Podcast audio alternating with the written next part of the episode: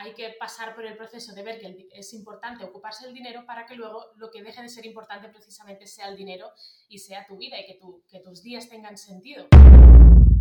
Bienvenido y bienvenida a nuestra conversación número 11. Hoy está con nosotros nada más y nada menos que Marta Domingo, la persona que desde abril del año pasado me ha acompañado y apoyado a diseñar paso a paso mi estilo de vida, rompiendo creencias sobre el dinero. Marta es una joven encantadora catalana que vive al lado de Barcelona.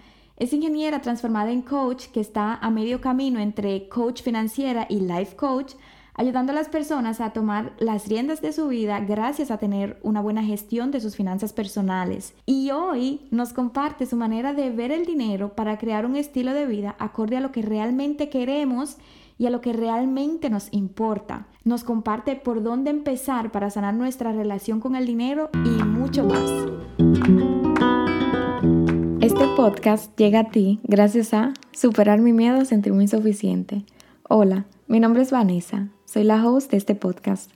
Llevo una vida normal y corriente que vivo de forma extraordinaria.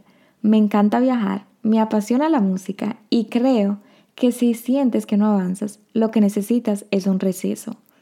Hace tres años me harté de la vida que llevaba y desde ese entonces he destinado la mayor parte de mi tiempo libre a mi crecimiento personal. En este proceso me he dejado acompañar de coaches, mentores, terapeutas, psicólogos, libros y podcasts. Y hoy me atrevo a compartirte más sobre esto con la intención de que te hartes y empieces a hacer de tu vida una obra de arte extraordinaria en tus propios términos.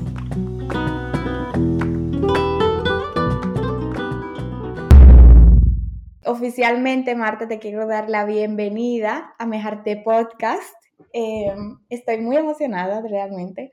Por un lado, porque es mi segunda entrevista y por otro lado, porque tú has sido una persona clave para, para yo desenvolver o desarrollar todas esas áreas que habían en mí que, que, yo no avanzaba y que yo no sabía por qué yo no avanzaba.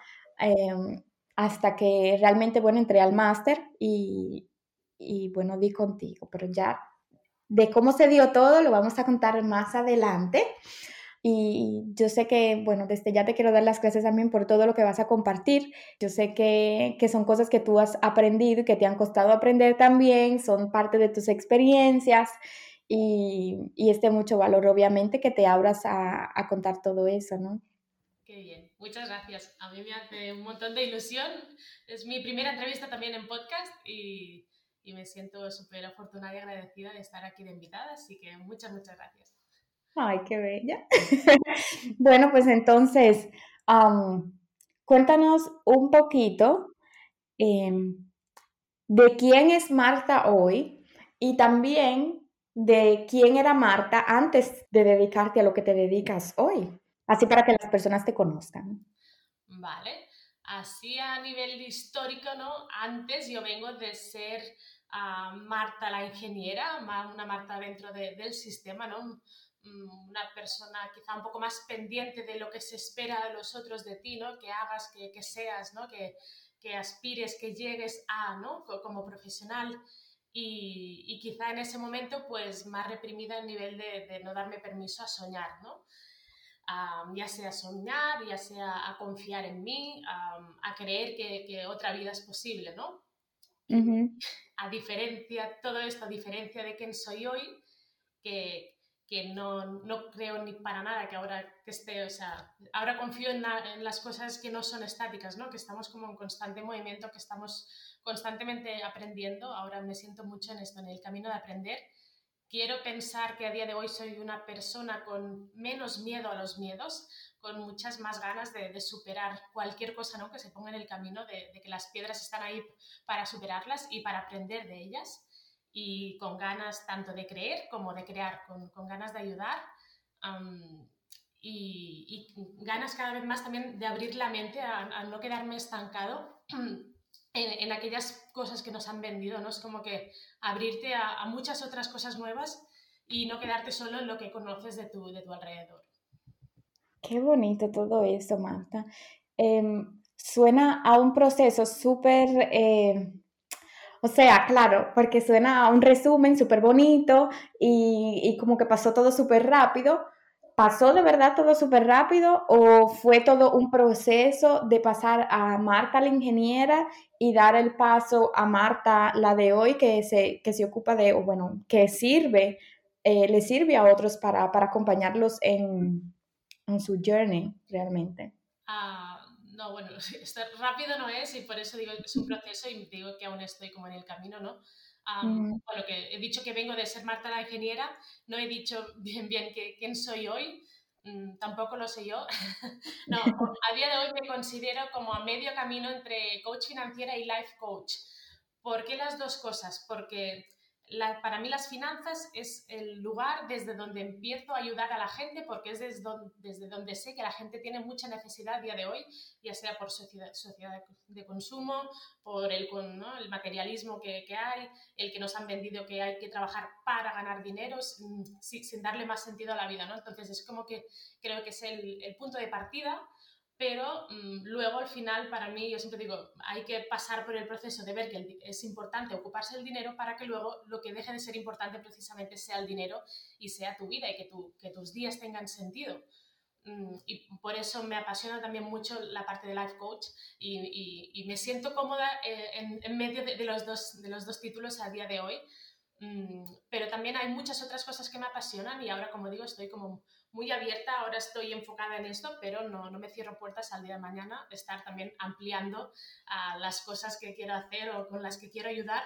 Lo que sí tengo claro es que cada vez más estamos en una sociedad que la gente necesita sentirse acompañada, porque con tantos móviles, tantos, es como que mm, con tanta tecnología la gente se ha como desconectado y también nos hemos desconectado un poco de nosotros mismos. Entonces, creo que cuando nos dejamos acompañar, nuestros resultados son súper exponenciales, ya sea en finanzas, ya sea en tus propios objetivos a la vida, ya sea en otras áreas, ¿no? Entonces, cada vez confío más en esto, en acompañar a la gente, porque veo de primera mano cómo sus resultados realmente son mucho mayores y son exponenciales. Y también lo he visto en mí misma. Yo cuando me he dejado acompañar en conseguir X objetivo, el resultado ha sido mucho más rápido. Entonces, creo que estamos en la era de, del acompañamiento, porque Mm, estamos tan distraídos por las cosas que nos pasan alrededor, ¿no? Decimos que también ahora lo que va más caro es la atención de la gente, ¿no?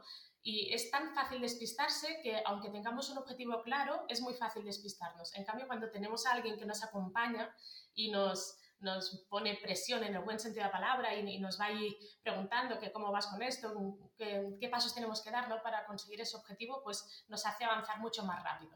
Y me siento muy bien acompañando a la gente en esto. Bueno, yo puedo decir que sin ese acompañamiento que yo tengo contigo y eso que tú explicabas ahora, de que cuando tú tienes a alguien que te ayuda eh, y te va recordando, hey, este era el objetivo, eh, te saliste del camino, vamos a ver cómo volvemos, hey, ese no es el camino, vuelve para atrás o es por aquí.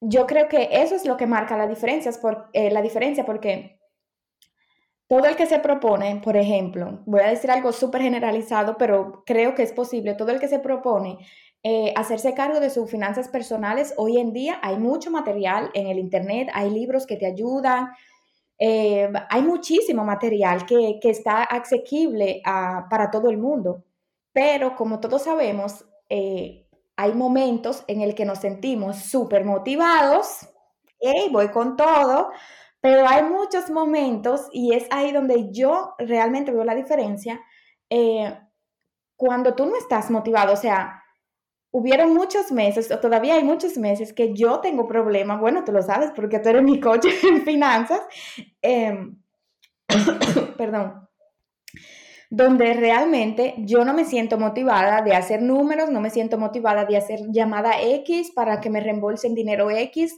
eh, no me siento motivada ni siquiera para entrar a mi cuenta de banco a ver cuánto dinero tengo. O sea, yo creo que eso es lo que hace la diferencia y, por eso estoy muy de acuerdo contigo de que hoy en día, como tenemos tantas cosas que nos distraen, eh, es aún más importante tener ese acompañamiento para llegar a X objetivo. Yo creo que se puede hacer sin acompañamiento, claro, pero creo que el camino primero se te hace como que más largo porque tú tienes que eh, como que crear tú mismo un mecanismo, obviamente, tienes que recolectar tú mismo todas las informaciones y tienes que motivarte cuando no estás motivado, que siendo sincero, realmente, mm, bueno, en mi entorno yo conozco muy pocas personas que se sepan como que motivar por sí, por sí mismo.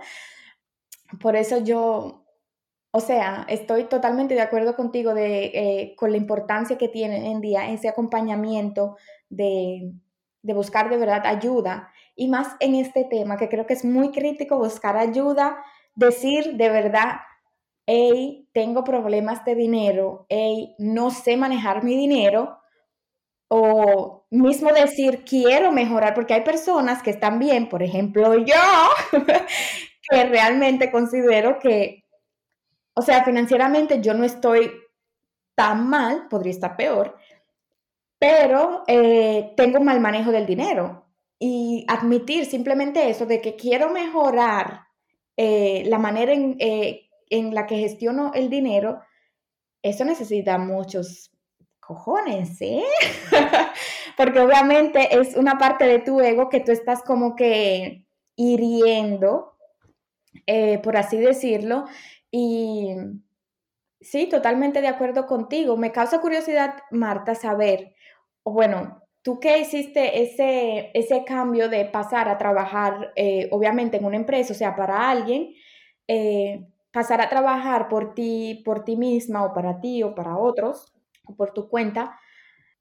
O sea, me causa curiosidad saber si tú en ese momento que tú lo decidiste, primero, ¿Qué te motivó a, hacer ese cambio o qué fue esa chispita que, se encendió en ti que dijo que es ahora o nunca? Y me causa mucha curiosidad saber si tú tenías ya un colchón financiero, es decir, dinero, eh, dinero ahorrado para, emergencias o en caso de que no funcionara eh, esa, nueva, esa nueva etapa de tu vida. a ver, muchas preguntas aquí. El tema de las finanzas, que es el que nos ocupa hoy aquí.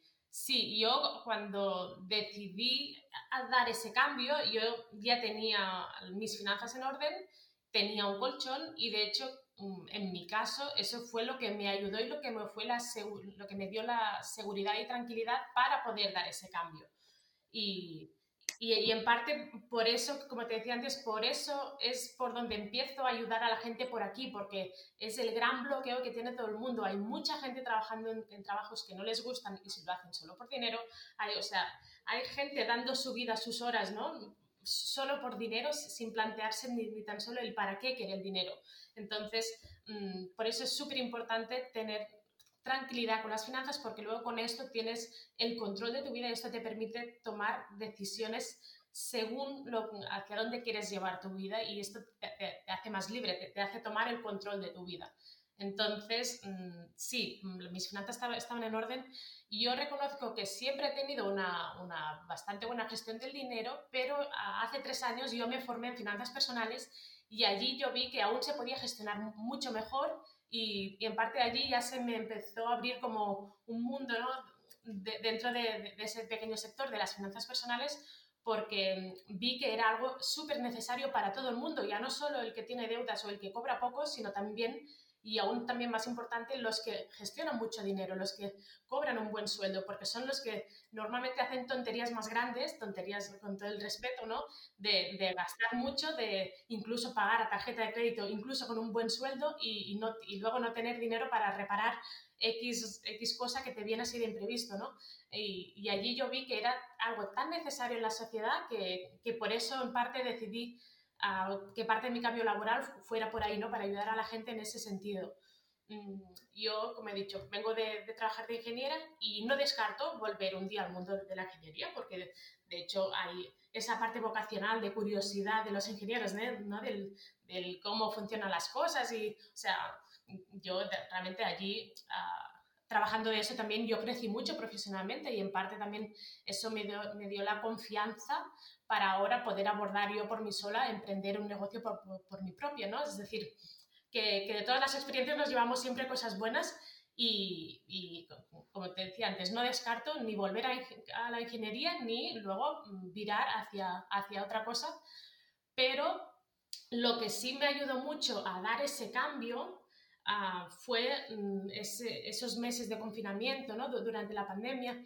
Ah, nos hizo reflexionar mucho a todos y, y el ver tan visiblemente en esos días que la vida te puede cambiar de un momento a otro, fue lo que me hizo dar el clic un poco carpe diem, ¿no? Se puede, puede sonar un poco así, pero fue en plan, vale, ahora no tengo deudas, no tengo hijos, no, era en plan, no tengo muchas responsabilidades y sí que tengo ya un colchón, tengo un buen manejo, tengo un buen un colchón de seguridad para estar cubierto unos, ¿no? unos meses, unos años en caso de que no me vaya bien.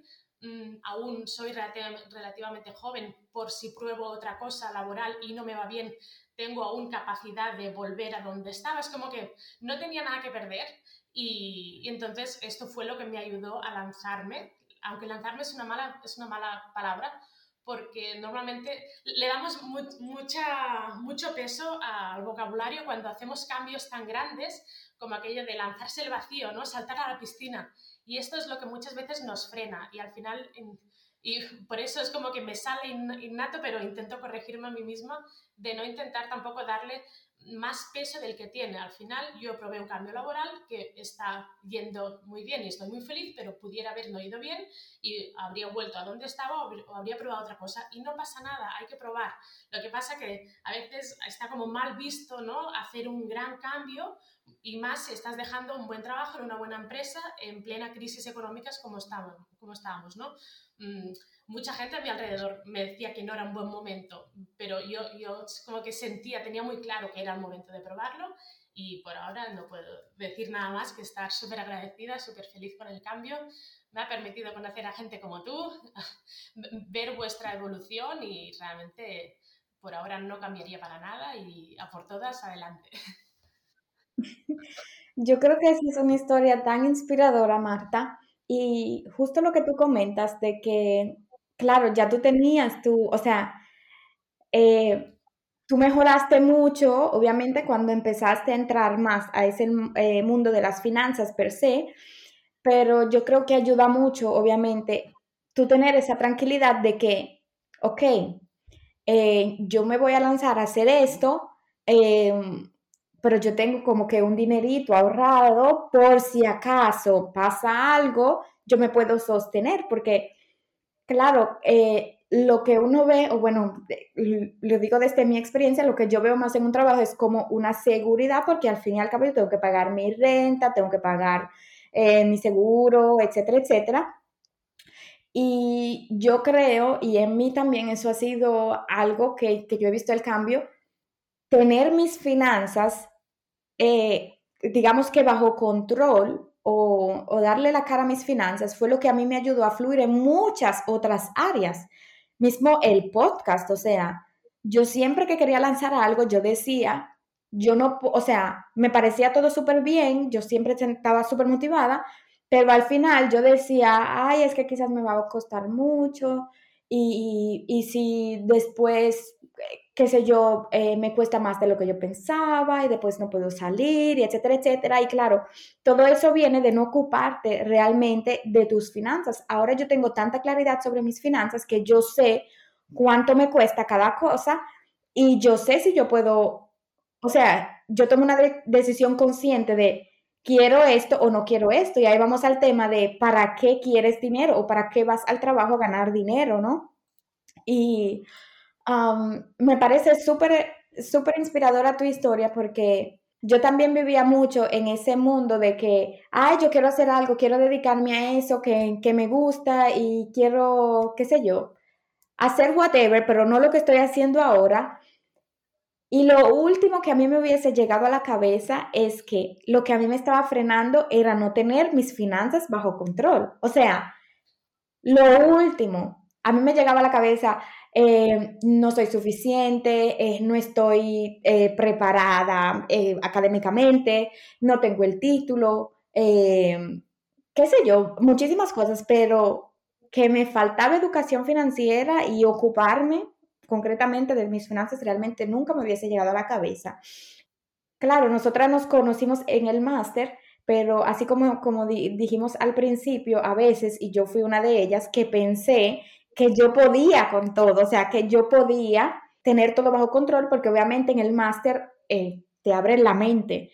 Y bueno, tú lo sabes, hasta que finalmente yo me decidí a escribirte, yo duré, yo creo que fueron como dos meses, ¿no? Después que tú te ofreciste a, ayudarme, eh, yo duré dos meses en ese conflicto mental de realmente yo podría hacerlo, pero realmente no puedo. Y yo creo que ahí de verdad necesitamos o se necesita mucha vulnerabilidad para decir, hey, necesito ayuda en el tema del dinero. Yo no sé, o sea, me pregunto, me surge ahora esa pregunta, ¿por qué es que pensamos que tenemos que tener el dinero bajo control? O sea, ¿por qué nos cuesta tanto decir que no tenemos el dinero bajo control? Yo creo que es como, claro, es un orgullo que uno tiene porque se supone que ya tú eres un adulto y se supone que una persona adulta ya sabe cómo que manejar el dinero, pero no sé, cuando, cuando a mí me duele la cabeza, cuando yo me siento súper mal, yo voy al doctor. Cuando yo necesito algo de un abogado, yo voy donde un abogado. Cuando yo necesito algo de un diente, yo voy al dentista. Pero cuando uno tiene problemas de dinero, uno como que como que se le olvida que hay personas que ayudan en eso. No. Exacto, problema. La gente cuando tiene un dolor de algo va al médico, cuando está deprimido va al psicólogo, pero la gente cuando tiene un problema de dinero va al banco y pide un crédito y con esto solo hace su problema más grande y no se da cuenta que hay una persona, ya sea como yo, como otros muchos profesionales, que, o, libros, y ya no hace falta ir a una persona, que hay libros de educación financiera mm, para aprender a manejarte y pero, ¿qué pasa? Que el dinero es más tabú que el sexo prácticamente. Mm, fíjate que entre los amigos ah, es, tú le preguntas a un amigo cuánto cobra y casi que es una pregunta incómoda. No estamos hace una venta de, una casa o se compra un coche y es como, siempre la pregunta es, si no es indiscreción, ¿cuánto te ha costado? ¿Por cuánto lo has vendido? Es como que nos da reparo preguntar ese tipo de cosas porque no está normalizado hablar de dinero. Y esto es un problema porque el dinero está súper constante en nosotros y como tú decías, como adultos pensamos que lo tendríamos que saber gestionar pero no lo sabemos porque eh, en, el colegio, en el instituto, en la universidad nos enseñan a ser súper buenos profesionales y a ganar mucho dinero, pero luego no nos enseñan a gestionarlo y ahí es donde está el problema. Y por el camino, como hay intereses de, de las macroempresas, del Estado, del banco, en que tú no te sepas gestionar, pues por eso no aprendemos por el camino a gestionarnos y ahí tenemos problemas de, de nuestra gestión del dinero, pero nos cuesta hacerlo visible porque aún no está bien, bien aceptado, ¿no? O, parece que si tú vas a asesorarte a nivel de, cómo gestionar tus finanzas, parece que sea un, signo de debilidad o, o, de, ay, quizá tiene problemas de dinero y, y no, o sea, saber asesorarte de cómo manejar mejor tu dinero, solo lo que va a hacer es que tus resultados sean mucho mejores, pero hay como esta creencia social de que si alguien va a que le enseñen a gestionar su dinero es porque o tiene problemas de dinero o es un desastre o lo que sea. Entonces, esto es lo que nos frena muchas veces. ¿Cómo uno empieza a, a sacar esa creencia o a romper esa creencia de, de, que no podemos hablar de dinero o que buscar asesoramiento eh, es algo malo o es porque, qué sé yo, me falta un tornillo? ¿Cómo uno empieza a hacer eso, Marta? Para mí empieza también un poco ligado a, la autoestima ¿no? y a querer crecer tú como persona. Cuando tú tienes claros tus objetivos y sabes hacia dónde quieres ir, si mm, parte del camino es dejarte ayudar, pues es, mm, decir, tienes como claro los peajes ¿no? que tienes que, pagar para llegar donde quieres llegar. El problema es que muchas veces no sabemos dónde, vamos, estamos en en este carril de burro, ¿no? De esta sociedad, de, el, pack completo de carrera, universidad, ah, buen trabajo, la casa, la hipoteca, el, la pareja, el perro, ¿no? Es como que estamos tan metidos ahí que, que nos cuesta salir y... Pero en el momento en que tú tienes claro qué es lo que quieres hacer, mm, ahí todo es más fácil, ¿no? El problema es que normalmente no sabemos qué es lo que queremos. Y, y por eso cuando antes decías, tardé dos meses, mm, la gente necesita su, propio proceso y, y me pasa muchas veces. Mm, yo cuando me venís a mí a preguntarme ah, por qué es lo que hago, yo os explico mi sistema, ¿no? Y cómo lo hago, luego nunca insisto, a lo típico comercial, ¿no? De después de una primera visita hay que insistir porque eh, si no el cliente se va.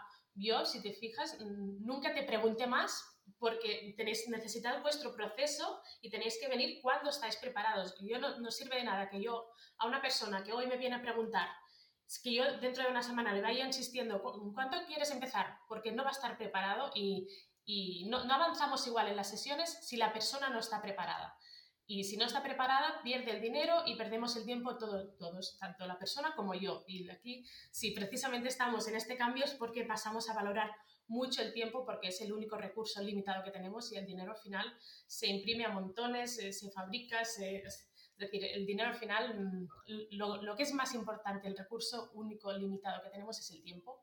Y por eso yo prefiero solo destinar el tiempo a aquellas personas que sé que están preparadas y, y cada uno necesita su proceso y, y hay que aceptarlo y, y creo que forma parte ¿no? de, de, de, mi trabajo el aceptar los tiempos que tiene cada uno y hay gente que no llega a estar nunca preparada y que, que no viene nunca, pues no pasa nada. Al final, el, el, que, el que venga es porque, es porque sabe que quiere pasar por ese proceso y yo encantada. Y a los que no, pues mm, han decidido otro camino y cada uno tiene su propio proceso. Claro, y sabes que ahora me recuerdo, eh, claro, yo me tomé dos meses para contactarte y decirte, sí, Marta, ya estoy preparada y, y, yo recuerdo que cuando yo te escribí a ti, yo dije, yo voy a hacer todo lo que Marta me diga, o sea, yo voy a hacer como el proceso completo.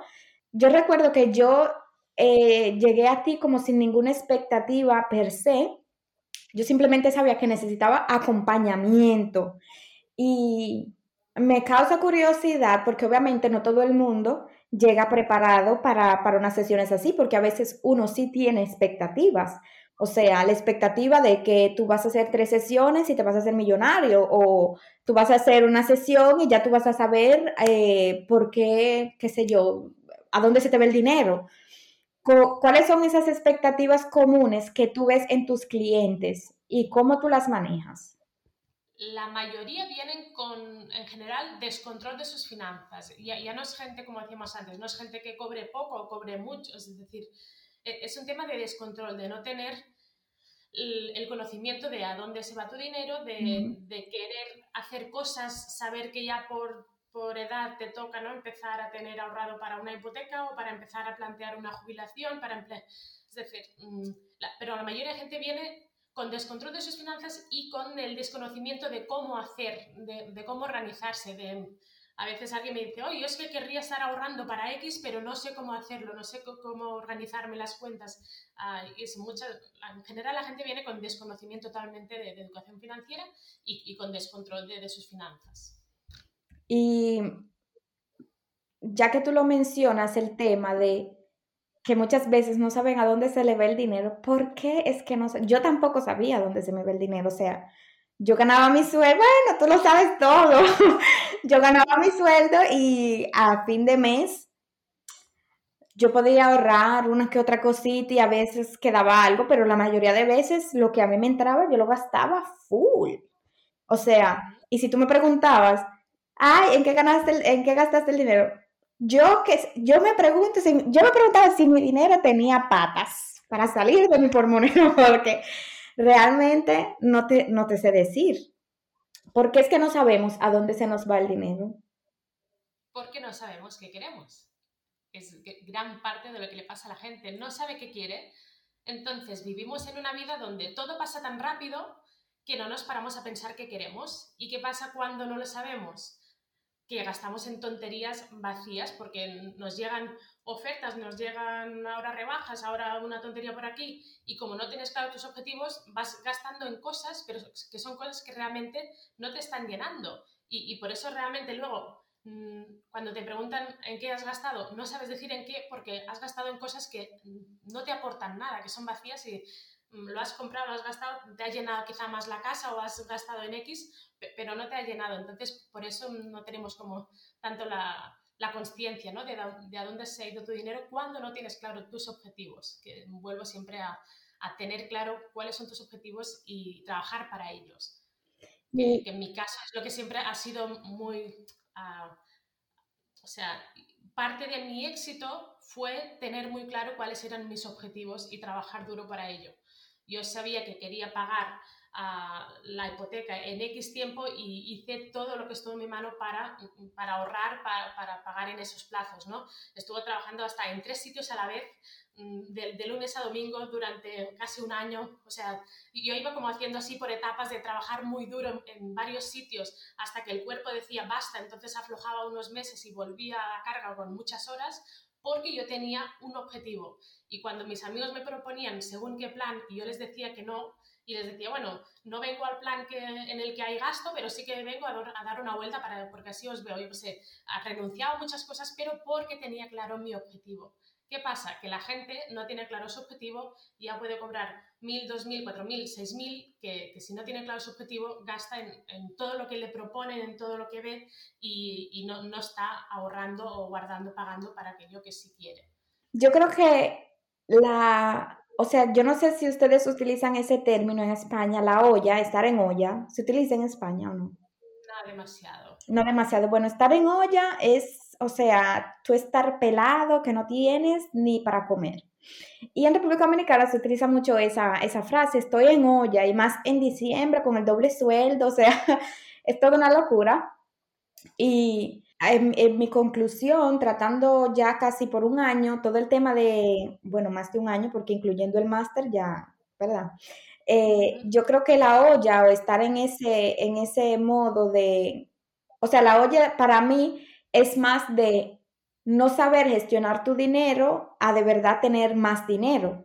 Porque, claro, muchas veces, ay, estoy en olla, entonces se ve muy fácil que la solución a salir de la olla es tener más dinero, pero si tú no tienes educación financiera, si no te dedicas a ver cuáles son tus valores para que encuentres cuáles son tus objetivos, que yo también pasé por ahí y que no le veía mucho sentido tampoco al principio, eh, pero realmente eso es lo que ayuda a uno buscar esos objetivos. O sea, en mi caso, yo de verdad, bueno, Marta siempre sabe, voy a decir siempre, Marta lo sabe, eh, yo no sabía cuáles eran mis valores y, yo tampoco sabía cuál era mi objetivo en cuanto al dinero, pero yo sí tenía claro que tenía un tema con el dinero y, y obviamente hoy los valores que yo he ido elaborando, que yo he ido conociendo de mí misma, es lo que a mí me ayuda a saber a dónde se me va el dinero, porque al fin y al cabo, a lo que le pones valor es lo que te tomas como objetivo, digo yo, no sé. Eh, qué sé yo, por decirlo así. Y mm, por donde una persona que diga, eh, bueno, yo quiero mejorar mis finanzas, quiero que tengo un tema con el dinero, pero no sé exactamente qué. ¿Por dónde uno empieza, Marta? Pues mira, justamente e-, eres muy buena clienta porque justamente iba a decir esto, ah, de el, mejor sitio por donde empezar para mejorar, para gestionar mejor tu dinero es empezar por los valores. Referente a lo que decías hace un momento de que ya puedes ganar más, que el problema sigue ahí, eh, esto realmente siempre pasa porque ya, ya puedes estar ganando 15.000 que dices, cuando gane 20.000 ya no tendré X problema y cuando ganes 20.000 estás igual o peor y, y, entonces cuando estás a los 20 dices, cuando gane 25, cuando gane 30, el problema siempre está. Y en educación financiera siempre decimos que el problema no está tanto en cuánto ganas, sino en lo que haces con el dinero que, que sí pasa por, por, tus manos. Porque ¿qué pasa? Que si tú a día de hoy ganas 15, quizá irás a un restaurante que te vale 20, pero cuando cobres más, irás a un restaurante que te costará 25 y poco a poco irás subiendo tu tren de vida acorde a, supuestamente no es lo que es correcto, pero irás subiendo como tu nivel de gastos acorde con lo que ingresas, ¿no? Entonces, por eso el problema siempre perdura por mucho más que cobres. Y por eso es súper importante empezar formándote en educación financiera para, aunque ganes poco, aprender a gestionar esto porque el día que ganes mucho, tus resultados van a ser mucho mejores. Y un buen, un buen, un buen punto ¿no? de, empezar con esto de mejorar la relación con el dinero es justamente esto, el definir cuáles son tus valores y volviendo siempre a la desconexión en la que vivimos a día de hoy, de desconectarnos con nosotros mismos, es un ejercicio súper potente, ¿no? El pararte y ver realmente cuáles son mis valores y darte cuenta si realmente el dinero tiene tanto impacto como pensamos o no para vivir acorde a esos valores que tú tienes, porque muchas veces la gente dice, oye, es que no puedo hacer esto porque no tengo dinero, y luego, luego cuando nos ponemos quizá a trabajar sus valores, quizá un valor suyo que tiene es familia, ya me dirás tú cuánto vale pasar una tarde, dos, tres a la semana con tu familia tranquilamente, un tiempo de calidad, viendo una película, jugando un juego de mesa, etcétera. ¿Cuánto vale esto? Muy, muy poco.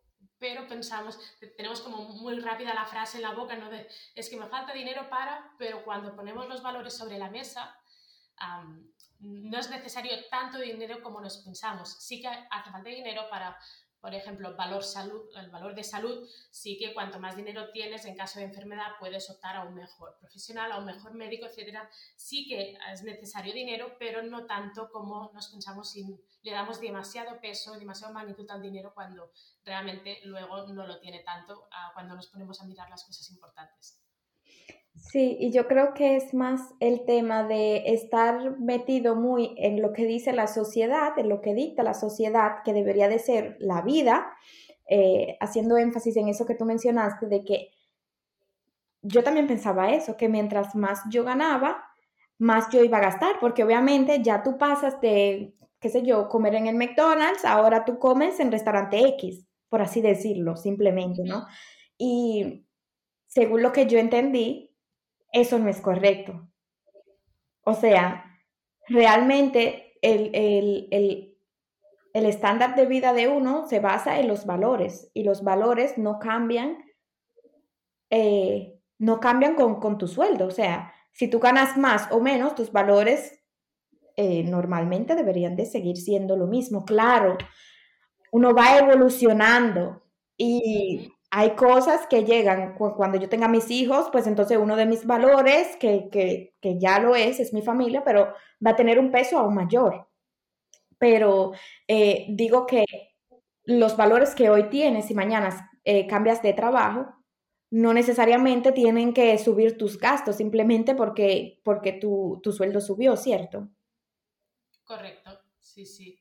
Mm. Pero eso, no se sabe por qué nos han vendido que hay que darle una magnitud al dinero que, que, no merece, porque eh, el dinero en sí no es nada. Yo siempre digo que, es que el dinero en sí no es nada, lo, lo, que importa es, es tu vida, qué quieres hacer con tu vida, tu vida, realmente tu día a día tiene sentido, porque es que al final el dinero es, es un trozo de papel, es uh, en caso de los billetes, en el caso del dinero en, en la cuenta son, son, números en una pantalla. Mm, el, el, dinero realmente puede llegar a, a ser... Mm, cualquier cosa según el valor que le den ambas partes. Mm. Ah, si, si, tú tienes un iPhone ¿no? y alguien quiere mucho un iPhone y tiene otra cosa que, que, que tú quieres, pues podéis hacer un intercambio y aquí no ha habido ah, dinero de por medio. Sí que para comprar en su día el iPhone fue necesario dinero, ¿no? pero imaginemos que si yo vivo allí donde tú vives, que hace mucho frío, ¿no? Y a mí me gusta mucho, por ejemplo, coser o tejer, ¿no? Y me pongo a hacer jerseys de lana que abrigan mogollón. Y me voy al carnicero, al pastelero, al, al, panadero, a quien sea, y le ofrezco cambiarle un jersey de lana por su pan o por, o por el queso o por lo que sea, y, es un acuerdo mutuo realmente es que al final es eso, es un intercambio de, de, de, cosas a que, al que las dos partes le dan valor por, igual y que hacen ahí un intercambio, ya sea dinero o sea lo que necesitas, pero al final la gente necesita cosas o el, dinero en sí no es nada. Y ahora es dinero, ahora empiezan a ver las criptomonedas, el día de mañana quién sabe qué habrá. Lo que es evidente es que uh, lo que es la moneda como tal está evolucionando y ahí habrá cambios. No sabemos hacia dónde vamos con el mundo tecnológico y todo, pero al final lo que está claro es que la gente lo que quiere es conseguir cosas. El dinero en sí ¿para qué queremos dinero, solo dinero? Lo que quieres es tener una, mejor vida, poder hacer en tu día a día aquello que te apetezca, ya sea ir a un grupo de gospel a cantar, ya sea ir, ir a esquiar, ¿no? Al final mm, lo, lo, que importa es lo que puedes hacer acorde a las cosas que te gustan. Quizá tienes menos dinero y te gusta ir a esquiar y puedes ir a hacer, yo sé, esquí nórdico, ¿no? Que no, no, depende tanto de un forfait de subir a pistas, ¿no? Que pues al final es súper importante tener claro cuáles son tus valores para saber quién eres tú y tener claro qué es lo que quieres en tu vida para, que luego, ah, en la medida de lo posible, lo puedas incorporar en tu vida. Porque, por ejemplo, ese ejemplo del esquí, ¿no? Hay quien diría, no, es que no tengo nada de dinero para ir a esquiar, pero quizá puedes buscar una forma intermedia de disfrutar de la nieve sin tener ese gran gasto, ¿no? Pero a veces queremos como el todo o el nada y, y como no podemos llegar al todo, nos quedamos deprimidos en el nada, cuando quizá estando al 30% o al, ¿no? Y poco a poco estoy ir aumentándolo, mm, ya le darías más sentido a tu vida porque estarías haciendo aquello que te gusta. Definitivamente eso es así. En el tema de las finanzas eh, hay que ir paso a paso y puedo hablar de eso porque yo sí que he ido paso a paso y se necesita mucha paciencia, o sea, el querer, o sea, muchas veces se ve porque, claro, todo influye. Hoy en día, con la globalización y uno tiene tanta información de muchas cosas, tú ves como X persona de la noche a la mañana se hizo millonario con con X cosa, ¿no? Pero si de verdad uno quiere algo sostenible, algo que perdure, algo que vaya acorde con uno, que uno se sienta bien, se necesita paciencia para crear eso, porque al final tú te estás creando como que tu vida ideal. Y esa vida ideal empieza por conocer tus valores, que claro, al principio uno dice, sí, pero yo lo que quiero es de que lo, lo money, lo money. Pero en realidad todo se da, o sea, todo tiene que ver con una cosa. Yo siempre digo que todo en la vida es una sola cosa, o sea, todo tiene que ver con todo y sí, o sea, hay que tener claridad de sus valores, hay que tenerlas. ¿Cómo uno empieza, Marta, a tener claridad eh, sobre sus valores? O sea, ¿cómo yo sé? Claro, nosotros hicimos un ejercicio, pero una persona que no está acompañada ahora mismo, eh, no sé, debería de leerse un libro o debería de empezar eh, el tema del autoconocimiento o desarrollo personal o cómo se empieza? Se empieza con ganas, es, el primer paso. Cuando se tienen ganas se encuentra la forma. Ah, ya sea con un libro, si buscas por internet, ah, hay muchos ejercicios a nivel de valores, ya sea de la rueda de la vida, hay, hay muchos libros también que, hablan de valores. Sea, el primer paso es tener las ganas y la, determinación de querer empezar a tener una vida más, consciente, más coherente. Y a partir de ahí las herramientas vienen solas. O sea, si, buscas en internet ejercicios sobre los valores de autoconocimiento, pues te, salen ahí muchas herramientas y, y, también para cada uno funcionan cosas distintas. Mm, yo por eso siempre digo que los procesos que hago con los clientes nunca son iguales Mm, a veces me preguntan, ¿cuánto dura el proceso? Es que no te puedo decir cuánto, porque para cada uno es distinto y, para cada uno también según su personalidad hay diferentes formas de, abordar los temas, ¿no? Y, el mismo ejercicio de, los valores, según la persona, lo planteo de, una forma u otra, porque ah, realmente cada persona es un mundo, pero sí que es súper importante a eso, detectar cuáles son tus valores y también ese ejercicio hacerlo periódicamente, porque como tú muy bien decías antes, vamos cambiando nuestros intereses, ¿no? Van cambiando. El día que tengas hijos, pues tu valor de familia va a ser más importante quizá que el de uh, ocio. ocio, por ejemplo. Y, y nosotras, bueno, toda persona va evolucionando, ¿no? Con el tiempo y también los valores van cambiando.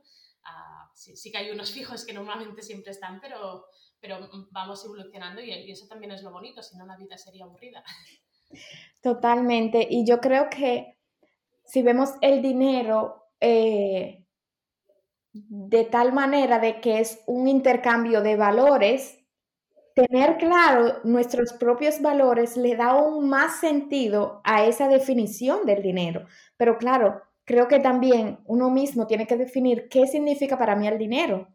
Eh, porque claro, yo no le quiero quitar peso a la importancia del dinero porque hoy esa es la moneda que utilizamos para intercambiar cosas, pero tener claro de que ese intercambio está basado en un valor que le damos a X cosa o a X objeto o whatever, eh, a X servicio, que puede ser un servicio también, está basado en valores y por eso es tan importante reconocer a qué yo le doy valor. Si yo le doy valor, eh, si para mí es súper importante, no sé, digamos que el tema del baile, de tener movimiento en mi vida, pues entonces a mí no me va a importar pagar, yo voy a decir un número X, 50 francos por, por, qué sé yo, una sesión de baile. ¿Por qué? Porque para mí eso sí tiene el valor. O sea, yo con gusto gasto mi dinero en eso.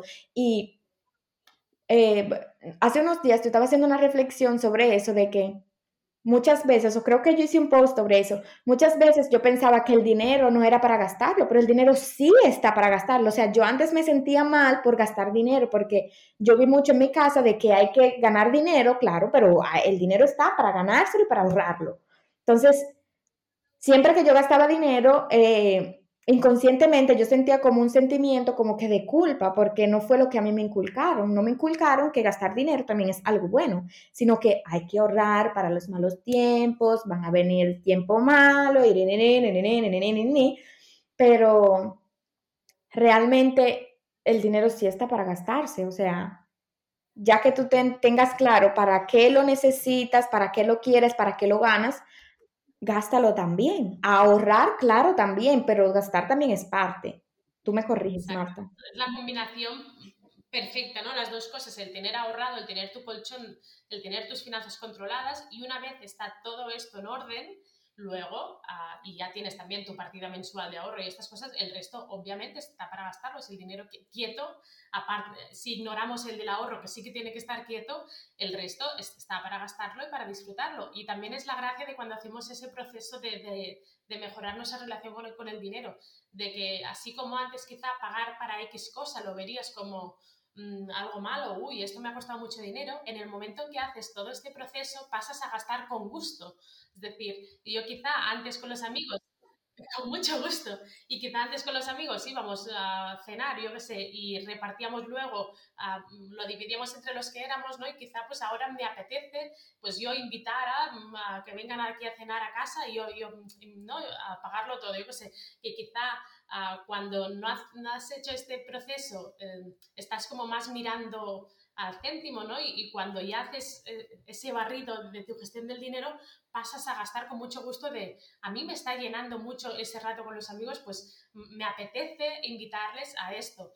Mm, y también ver cosas ya no como un gasto, sino como una inversión. Yo, por ejemplo, me gusta que si da, ir a darme un masaje, pues no lo veo como un gasto, lo veo como una inversión en que a mí me gusta ese momento que me siento bien, salgo relajada, mm, invierto en ah, una entrenadora personal, ¿no? Para ir ahí dos, tres veces a la semana a entrenar. Si no fuera también por ese acompañamiento, yo quizá más de un día me quedaría en la cama, ¿no? Por la mañana, pues ah, no es un gasto, es una inversión en el estilo de vida que tú quieres llevar para ti misma. Entonces, es, lo importante es esto, sobre todo, que tus gastos vayan acorde en el estilo de vida que tú quieres llevar. El problema, ¿sabes qué pasa también cuando hacemos este filtraje de, de, los gastos de la gente? Que a veces hay gente que se da cuenta que está gastando mucho en algo que no le aportaba nada, ya sea o ir mucho de restaurantes o está gastando mucho en tabaco y, y, se da cuenta de, ostras, yo no quiero en mi vida, para mí, salud es uno de mis valores y estoy gastando mucho en tabaco, pues no tiene sentido, ¿no? Entonces, cuando vemos todo el tema de los gastos, es cuando también se dan cuenta de, yo no quiero gastar tanto por aquí, porque es que quizá hay otra cosa que me gusta y que me estoy privando de hacer porque veo que es caro. Y eh, esto también lo, lo vimos contigo misma con el tema del deporte, ¿no?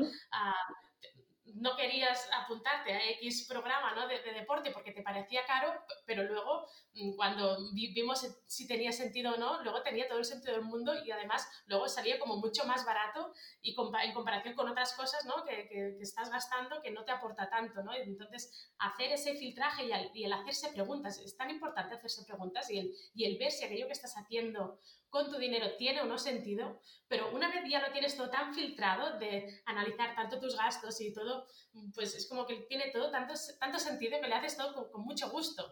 Y obviamente hay alguna compra impulsiva, hay algún día tonto que sabes que es una compra emocional y no pasa nada, todos, tenemos días malos, pero... Mm, pero desde la conciencia, ¿no? El problema es cuando no hay conciencia, no sabes, no sabes qué gastas, no sabes qué ganas, no sabes qué quieres. Cuando no sabemos, todo, va mal. Bueno, yo puedo decir que el tema de, las compras emocionales, eh, voy a contar brevemente, eh, creo que fue mi última compra emocional. Bueno, no, quizás no la última, pero la que más como que yo viví desde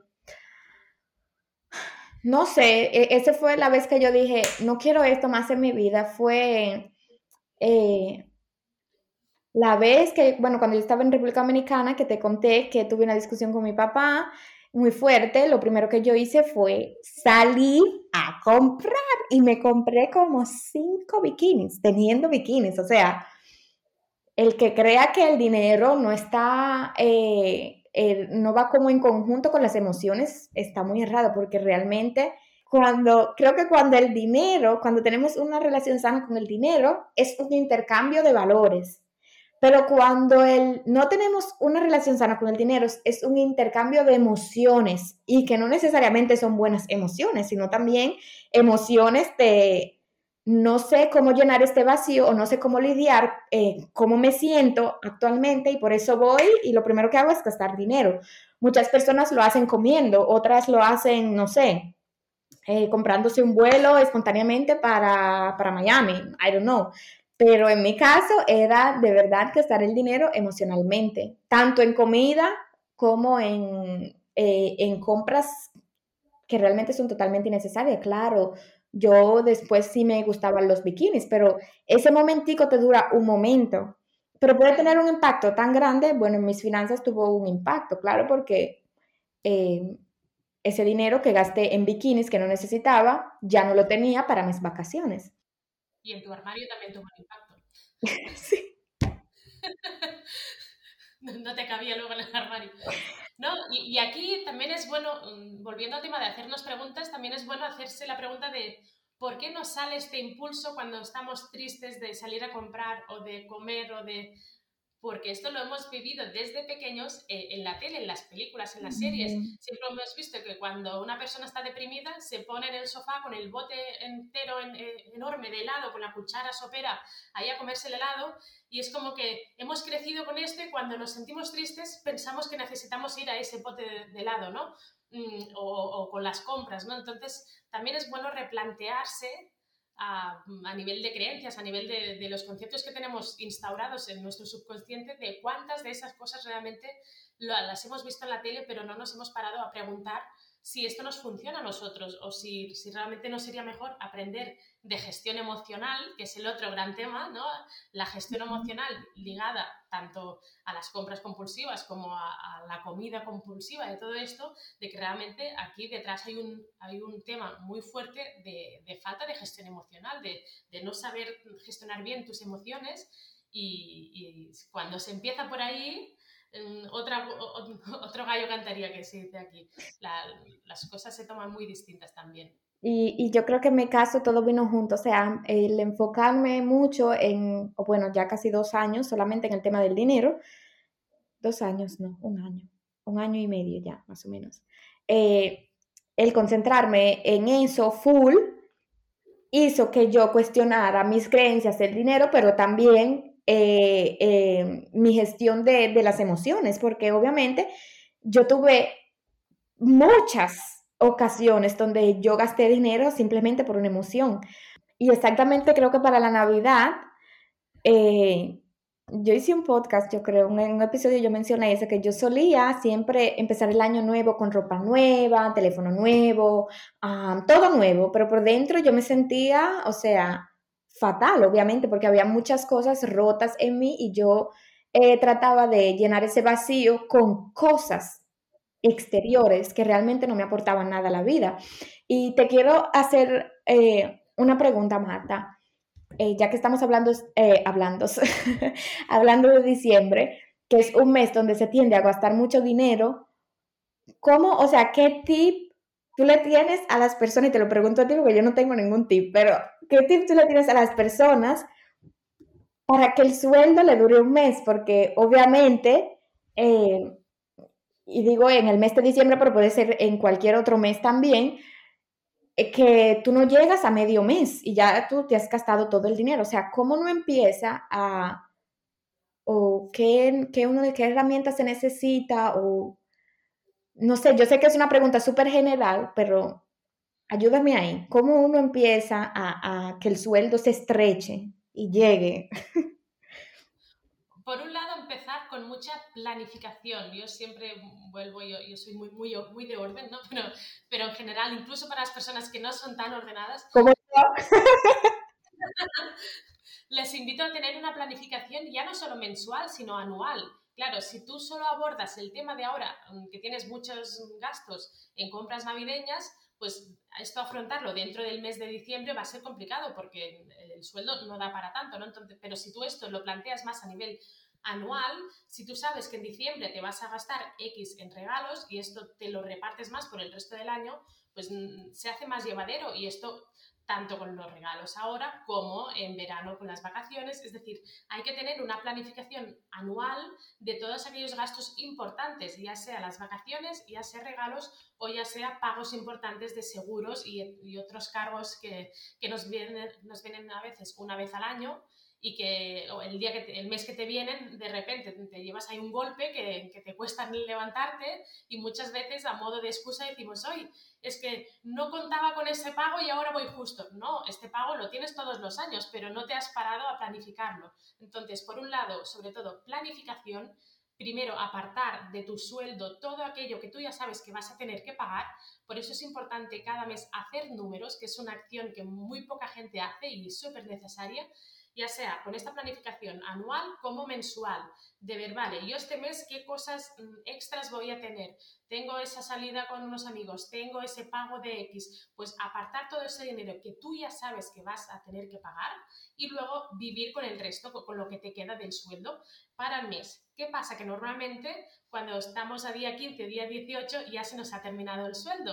Entonces, un buen tip allí para que el dinero te alcance para todo el mes. Imaginemos que te queda para el mes 100 para hacerlo redondo, pues te lo partes en, quincenas o en semanas. Si tienes, si tienes 100 para el mes, pues te asignas 25 para cada semana. Y quizá cuando llega martes, miércoles, ya te has gastado tus 25, pero sabes que al próximo lunes, a los pocos días, vuelves a tener tu nuevo presupuesto de otros 25 y no se hace tan largo como esperar a día 17 hasta, la, hasta el próximo mes para volver a, tener un sueldo para vivir. ¿no? Entonces, esto de subdividirlo en semanas para, sobre todo al inicio, cuando aún estás aprendiendo a gestionarte, es, es, un buen tip. Luego, cuando ya has cogido el hábito y eres más consciente de tu estilo de vida que te puedes permitir, que aquí es, es, es otra cosa, que muchas veces no somos conscientes que el tren de vida que llevamos es más alto de lo que pensamos y precisamente por estos cargos anuales trimestrales que nos vienen, que, que no los tenemos tan conscientes en nuestro presupuesto del día a día, una vez quitamos todo esto, mm, realmente nos queda mucho menos para vivir. Así que los primeros meses de asumir que nuestro tren de vida tiene que bajar un poco, sí que va muy bien esto. Luego, cuando ya has cogido el hábito, ya has aprendido a gastar más acorde a lo que te toca ya no es, no, no es tan necesario. Pero al principio es una buena manera de empezar. Me parece genial ese tip y admiro a todo el mundo que pueda, que pueda hacerlo con ese tip porque, o sea, lo que quiero decir es que a veces el tema del dinero se ve tan fácil, pero como hay tantas cosas tan interiorizadas en nosotros que no vemos, se nos hace como que imposible, ¿eh? Pero me encanta ese, ese tip de empezar por esa planificación, de, de plantearnos, eh, hacernos un presupuesto con el dinero que nos queda y repartir ese presupuesto por el mes, que es lo que realmente yo contigo hago. Claro, todo más detallado y todo más personalizado, obviamente, pero si lo vemos generalmente es así. Y algo que a mí me ayudó mucho, me llegó ahora a la mente, fue eh, cuando yo empecé a escribir mis gastos diarios, que yo me escribía hasta si me compraba un chicle, o sea. Pero eso fue lo que me ayudó a ver a dónde se me iba el dinero y, y a ver, ok, ¿qué es lo que yo quiero anular de mi vida? Ahí yo me di cuenta que yo gastaba mucho en restaurantes y dije, realmente yo no le doy tanto valor a comer en restaurante. A veces yo salía a comer con personas que ni siquiera eran importantes para mí. Entonces empecé a reducir mi presupuesto de restaurantes. Y yo creo que ahí empezaron a salir esas cosas de que a qué le doy valor, a qué no le doy valor. Eh, cuál es la vida que llevo hasta ahora y cuál es la vida que quiero llevar en el futuro, porque eso es otro tema también. O sea, con esto también quiero, quiero aclarar que el tema del dinero no es algo que se resuelve de la noche a la mañana, o sea, es todo un trabajo que hay que hacer y que yo todavía sigo en mi, en mi, en mi trayecto, que me falta todavía camino por recorrer.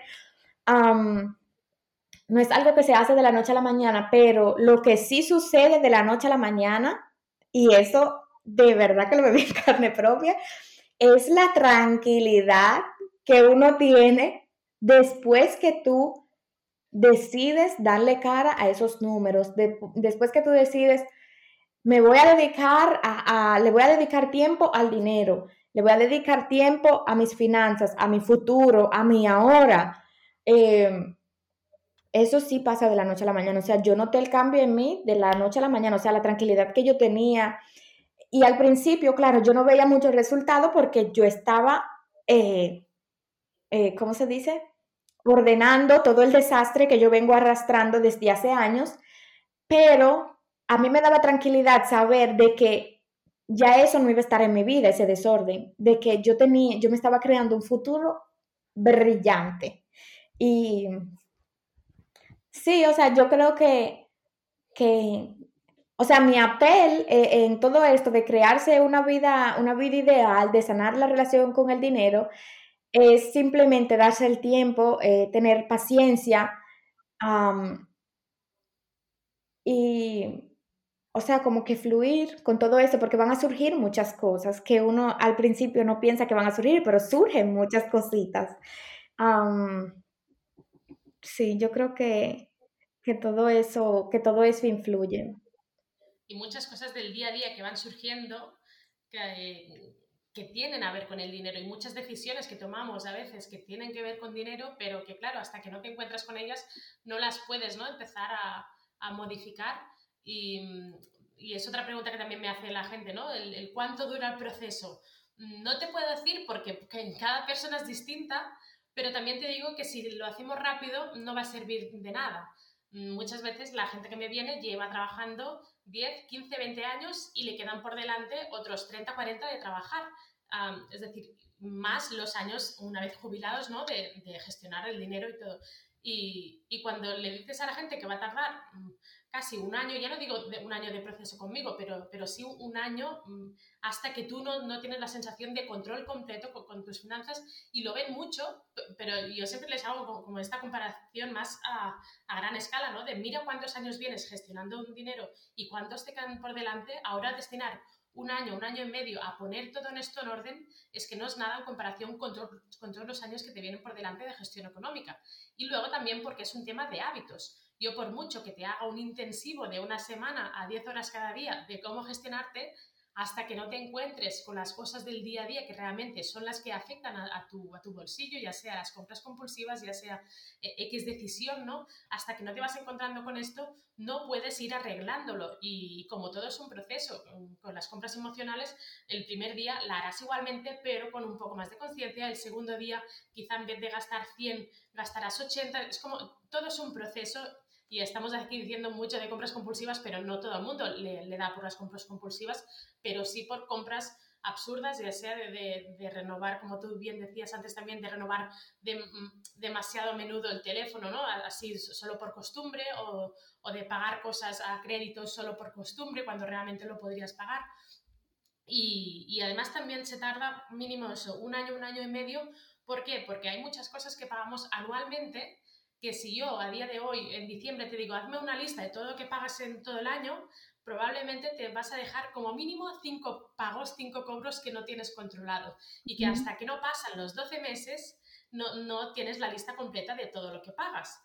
Y luego ya no solo hacer la lista completa, sino que ah, aquí esto es un proceso y al principio, como tú decías, al principio no terminaba de ver cambios hasta que un buen día di un super clic y de la noche a la mañana sentí una enorme tranquilidad y, y, es como que al principio parece que no, pero en tu, en tu cabeza van ocurriendo cosas y, y quizás se tarda un año en tener toda la lista de todos tus gastos, pero por el camino tú vas cambiando y vas modificando tus prioridades y quizá antes de empezar te parece bien tener una suscripción a cinco cosas, ya sea una revista, un Spotify, Netflix, otras suscripciones que tengas y algunas quizá no les das uso, pero las tienes ahí por defecto y a medida que vas pasando por el proceso vas depurando esos gastos y también vas añadiendo de otros, ¿no? Pero hasta que no estás con tu sistema más bien que, te identifique, que, que, es otra cosa, ¿no? Desde que toda tu gestión económica sientas que te identifique, pues pasa bien, bien eso, un año, un año y medio, pero luego el camino que te viene por delante es,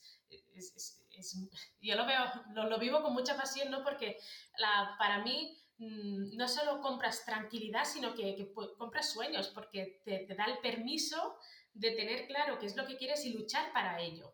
Y, entonces la buena gestión de, las finanzas te permite esto, te permite luchar para lo que quieres y luego, aunque no tengas el 100%, pero tengas el 80, el 60, es como que mm, tu vida tiene mucho más sentido que no si te quedas en la frustración de es que yo no puedo, es que yo no tengo dinero, es que yo no, es que yo no, no...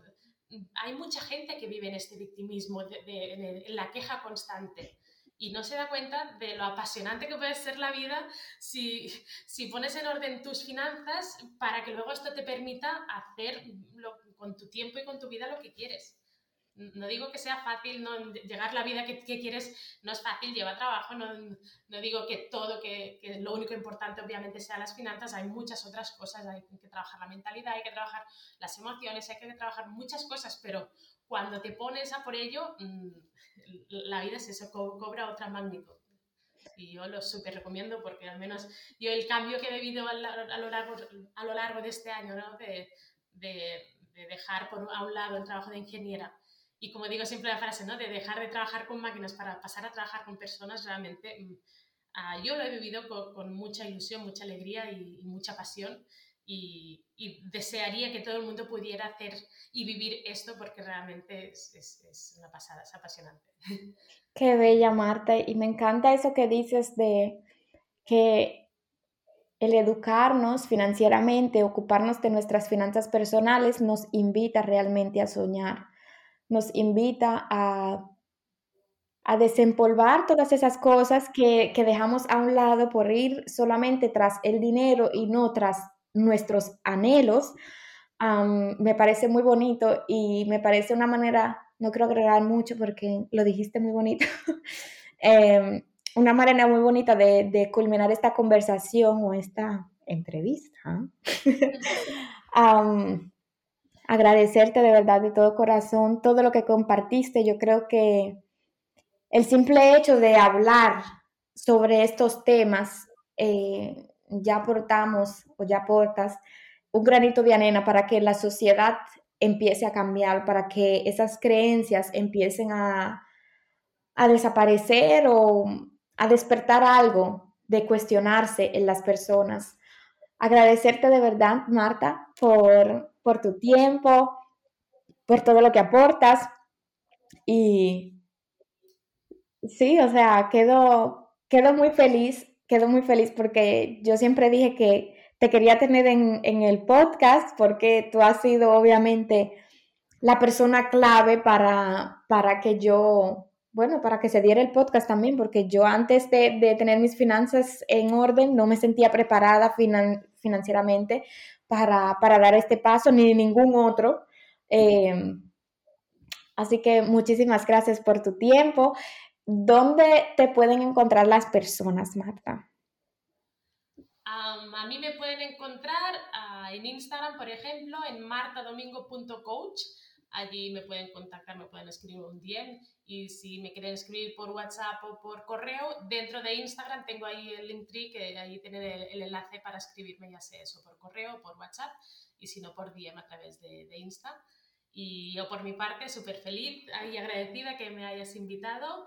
Mm, para mí tú también eres una persona súper importante en mi proceso y creo que aquí lo bonito es que esto es recíproco, ¿no? De, de que ah, en tu caso mi acompañamiento te ha servido para crecer y para poder tener la seguridad para empezar con este podcast y a mí también yo fuiste de mis primeras clientes, así que también ah, formas parte de, mi gran crecimiento de, este año, así que súper feliz y agradecida de, de estar aquí acompañándote. Muchas gracias. Gracias a ti, Marta. Y colorín colorado, esta conversación aquí ha terminado. Gracias por asistir. Espero que esta conversación haya sido de valor para ti y que te sirva para empezar a hacer de tu vida una obra de arte extraordinaria en tus propios términos. Déjame saber si te ha gustado este capítulo, compártelo con alguien que también quiera más de la vida y no te olvides de aplicar lo que hablamos. Nos vemos en el próximo episodio y hasta entonces nos vemos en las redes.